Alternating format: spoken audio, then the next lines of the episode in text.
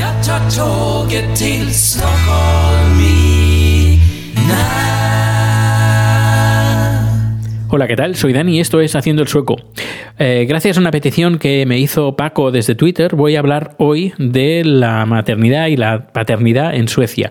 Y además lo voy a hacer desde dos puntos de vista. Uno, voy a leer en una traducción que he hecho así por encima de, la página web de sweden.com, donde habla sobre la maternidad y la paternidad. Y luego leeré un hilo de, un, de una tuitera, Raquel, que comentó que es española, que se quedó embarazada, o, o sí, que se quedó embarazada y comenta pues su experiencia en el tema de la maternidad y la paternidad aquí en Suecia. Así que empiezo con, el, con la página web de sweden.com donde eh, comenta 10 puntos eh, que en Suecia tienen eh, para, bueno, para, las, para la maternidad y para la paternidad, visto desde un punto de vista muy abierto, tanto para parejas eh, heterosexuales, homosexuales o eh, gente eh, soltera, es decir, un hombre soltero que tiene un hijo o una hija o una mujer soltera que tiene un hijo o una hija.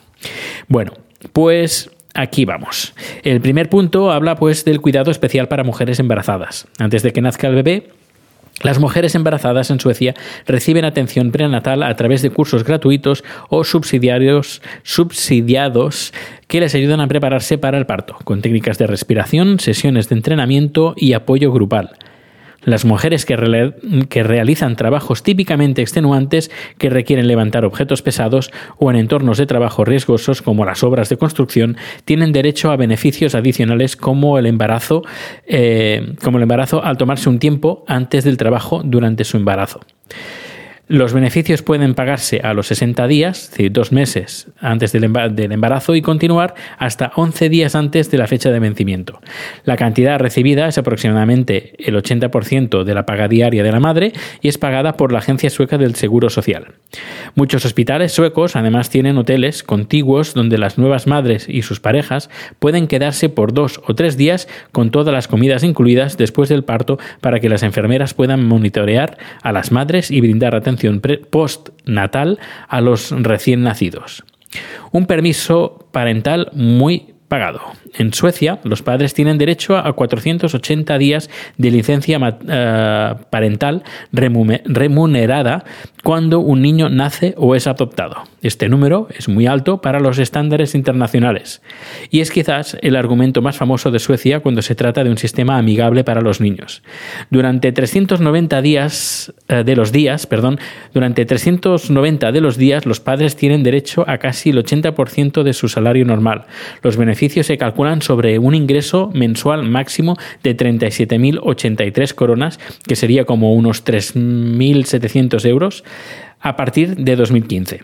Los 90 días restantes se pagan a una tarifa plana. Los que no tienen empleo también tienen derecho a un permiso parental remunerado. El permiso parental puede tomarse hasta que un niño cumpla 8 años. El derecho a la licencia se aplica a cada niño, excepto en el caso de nacimientos múltiples, por lo que los padres pueden acumular licencia de varios niños. Fuera de los 480 días pagados, los padres en Suecia también tienen el derecho legal de reducir sus horas normales de trabajo hasta en un 25% hasta que el niño cumpla 8 años. Sin embargo, tenga en cuenta que le pagan solo por el tiempo que trabaja. Punto número 3. La igualdad de género en la agenda. Camina por cualquier ciudad Camine por cualquier ciudad o pueblo sueco y es probable que encuentres padres empujando cochecitos y compartiendo café entre ellos mientras alimentan a sus bebés en cafés y parques. Sí, Suecia es el lugar de las mamás con leche y las papás con leche. Aquí, como dijo un periodista, los hombres pueden tenerlo todo. En los esfuerzos de Suecia para lograr la igualdad de género, cada padre tiene derecho a 240 de los 480 días de licencia parental remunerada, es decir, la mitad. Cada padre tiene 90 días reservados exclusivamente para él o ella. En caso de que un padre o una madre decida no tomarlos, se pueden ser transferidos a la pareja. Hoy en día los, hombres en Suecia toman casi una cuarta parte de todos los permisos parentales, una cifra que el gobierno espera mejorar. Punto número 4. Subsidio mensual para niños. Además de las vacaciones pagadas, el gobierno otorga una asignación mensual adicional para los niños.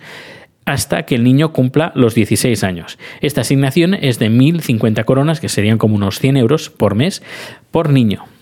Dinero que los padres pueden usar para ayudar con los costos de cuidar a sus hijos. Si tiene más de un hijo, también obtiene un suplemento familiar adicional, que aumenta aún más con cada hijo adicional. Por lo tanto, una familia con seis hijos recibe no solo 6.300 coronas extras, de 630 euros extra por mes en subsidio por hijo, sino también un suplemento de 4.114 coronas, es decir, aparte 400 coronas más por, eh, por mes en suplemento familiar simplemente por tener seis hijos. Estos son cifras del 2015. Punto número 5 escolaridad gratuita.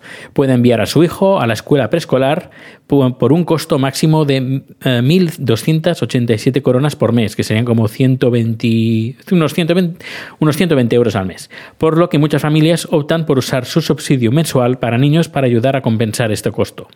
Como residente de Suecia, no tiene que preocuparse por ahorrar dinero para la educación de su hijo. La escuela para niños de 6 a 19 años, desde preescolar hasta secundaria superior, es gratuita, con almuerzos gratuitos.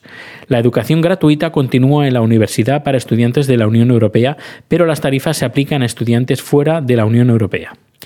Punto número 6. La salud es casi gratis. La atención médica, incluida la atención dental, incluida la, atención dental, es eh, esencialmente gratuita en Suecia hasta la edad de 20 años, aunque depende ligeramente del condado.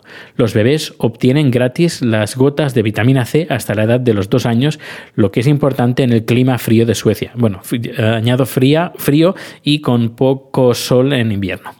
Desde la edad de 20 años, una visita al médico le costará entre 100 y 300 coronas, entre 10 y 30 euros, según el lugar donde viva, mientras que una consulta especializada cuesta un máximo de 400 coronas.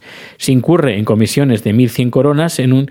Eh, perdón, si eh, se incurre en comisiones de 1.100 coronas al año o 12 meses en, un periodo, no necesariamente un año calendario, de, un, año, eh, un año de, de, enero a diciembre.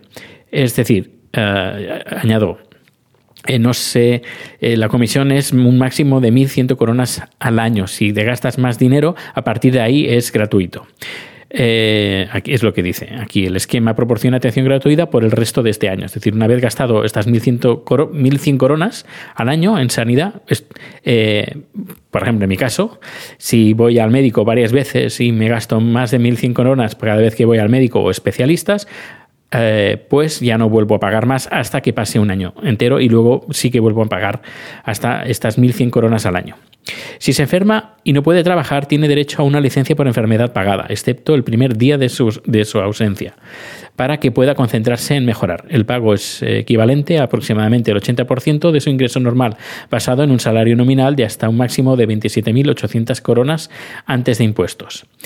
Eh, esto también se aplica en mi caso. Eh, yo no tengo, no tengo niños, pero bueno, esto sería a nivel universal. Punto número 7. Viajes en autobús público gratis con cochecitos. Además de los lugares públicos, el transporte y los edificios que son accesibles para las personas con familias y discapacidades, la sociedad sueca tiene un tipo de consideración eh, incorporada que ayuda a que sea amigable para la familia. En algunas ciudades suecas, la capital Estocolmo es una de ellas, los padres que empujan a bebés y niños pequeños en cochecitos y sillas de paseo pueden viajar gratis en los autobuses públicos y pueden abordar utilizando las grandes puertas en los medios en el medio del autobús. En medio del autobús, perdón.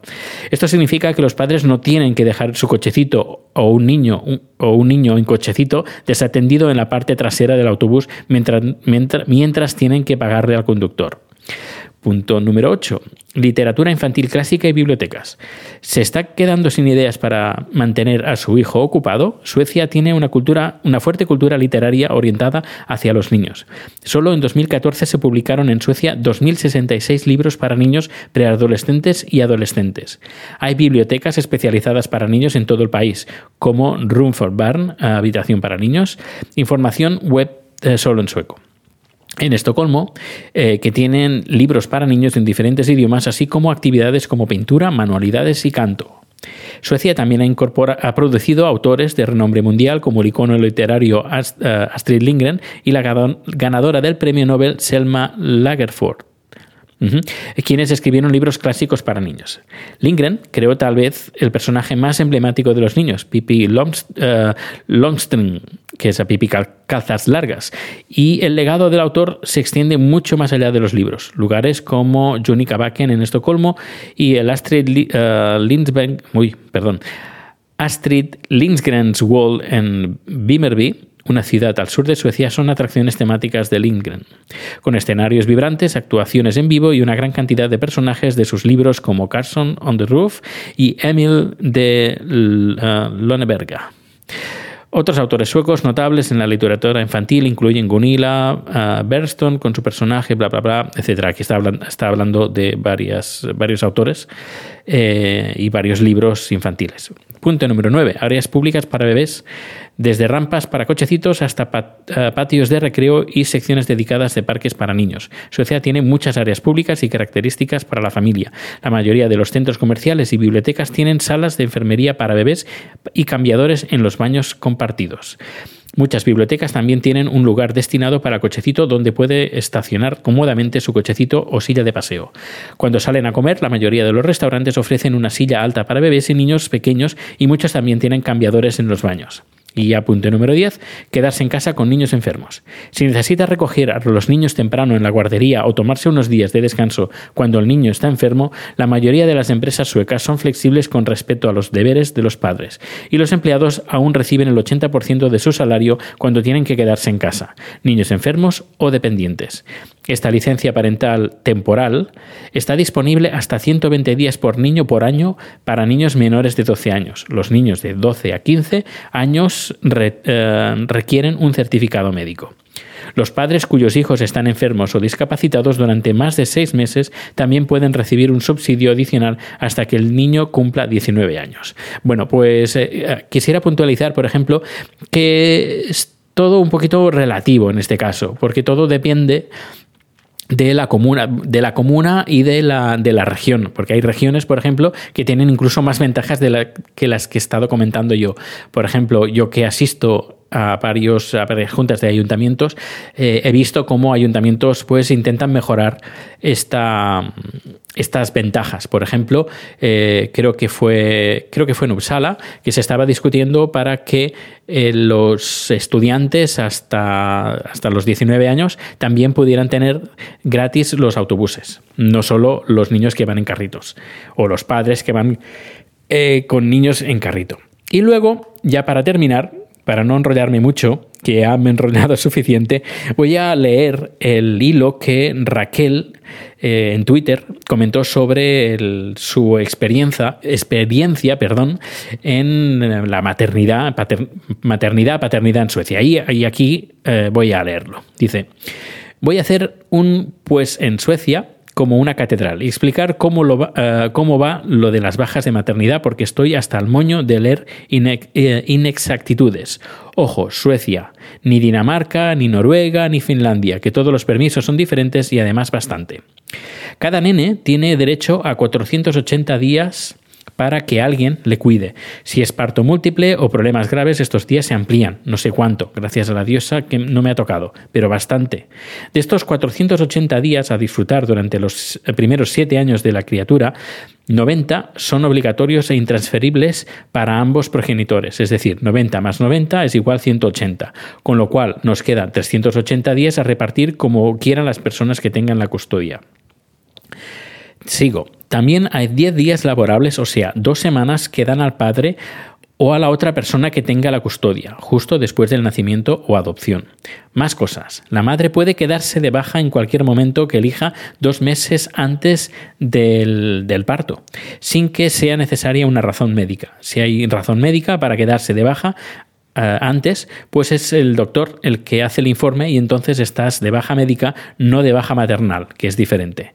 La baja maternal corre a cuenta de estos 480 días que pertenecen al crío. Se considera que si la madre está hecha unos torros en la recta final, el nene no va a estar bien. Ojo, que esto que es importante y veo mucho presumir de estar trabajando hasta las contracciones. Yo pillé vacaciones en la 35 con eh, número 1 eh, y la baja a las 38 con número 2 y ya forcé bastante la máquina, la maquinaria por burra. Pero soy de esas que a los seis meses se subiría por las paredes y quería volver a trabajar y, y que dejar el curro para estar solo con los nenes me sonaba maldición bíblica. Bueno, pues de esos 380 días que nos quedan, se reparten igual te dan un bonus que creo que se traduce en pagar algo menos de impuestos. No estoy segura de eso. A, día de hoy, solo el 14% de las parejas se lo reparten 50 50%. Hay bastantes debates en torno a este tema y qué se puede hacer eh, y qué se puede hacer para hacer crecer este raquítico 14%. No es homogéneo en todo el país, claro. Entre mi círculo, que somos modernos, tenemos buenos curros y, bastante de y bastantes de nosotras ganamos más que ellos pues es lo normal. Este libro es muy chulo para ver a los padres suecos en acción y luego comenta un, enlace. Durante el permiso de baja se cobra el 80% de salario. Muchas empresas complementan hasta el 90 o el 100%. La mía complementa durante la mitad de la baja al 100%. Estoy ahorrando cantidades de, dinero que en mi vida había, que mi vida había visto. Y te dan unos 120 euros por crío desde que nace desde que nace hasta los 18. Bueno, esto eh, no es así, está hasta los 16, como he leído antes. Como los salarios van para, dan para vivir con alguna reducción, eh, mucha gente no elige siete días de baja a la semana, sino cinco o la mitad. Y esto se descuenta proporcionalmente a la bolsa de días y se paga en proporción. Algunos prefieren más tiempo, que significa menos pasta, y otros prefieren más pasta, pero menos tiempo. En general, los críos empiezan a la guardería sobre los 16, 18 meses, zona, en la zona de Estocolmo.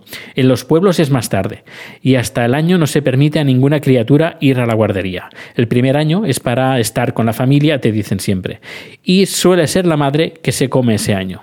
Las guarderías, el máximo a pagar ronda los 120 euros por el primer hijo. El segundo paga menos y el tercero menos todavía. Y creo que el cuarto es gratis.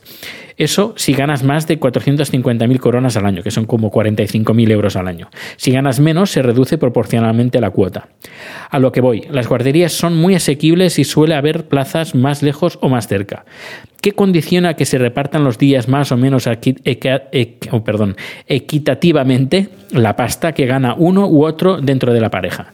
Aquí también las mujeres suelen ganar menos, eh, con lo cual eligen quedarse más de baja. Reducciones de jornada, si te reduces hasta el 80%, no te lo tiene ni que aprobar la empresa. Si, por ejemplo, quieres trabajar el 50% o el 75%, la empresa tiene que demostrar problemas operativos para concederlo. Bien, he tenido una pequeña interrupción, así que sigo. Uh, vamos, a, vamos ahí. Dice el general, en general el 75% no suele dar problemas y el 50% depende del sector y empresa. Las mujeres eh, suelen pillar más en reducciones, por lo de antes, suelen tener sueldos más bajos o carreras con menos proyección.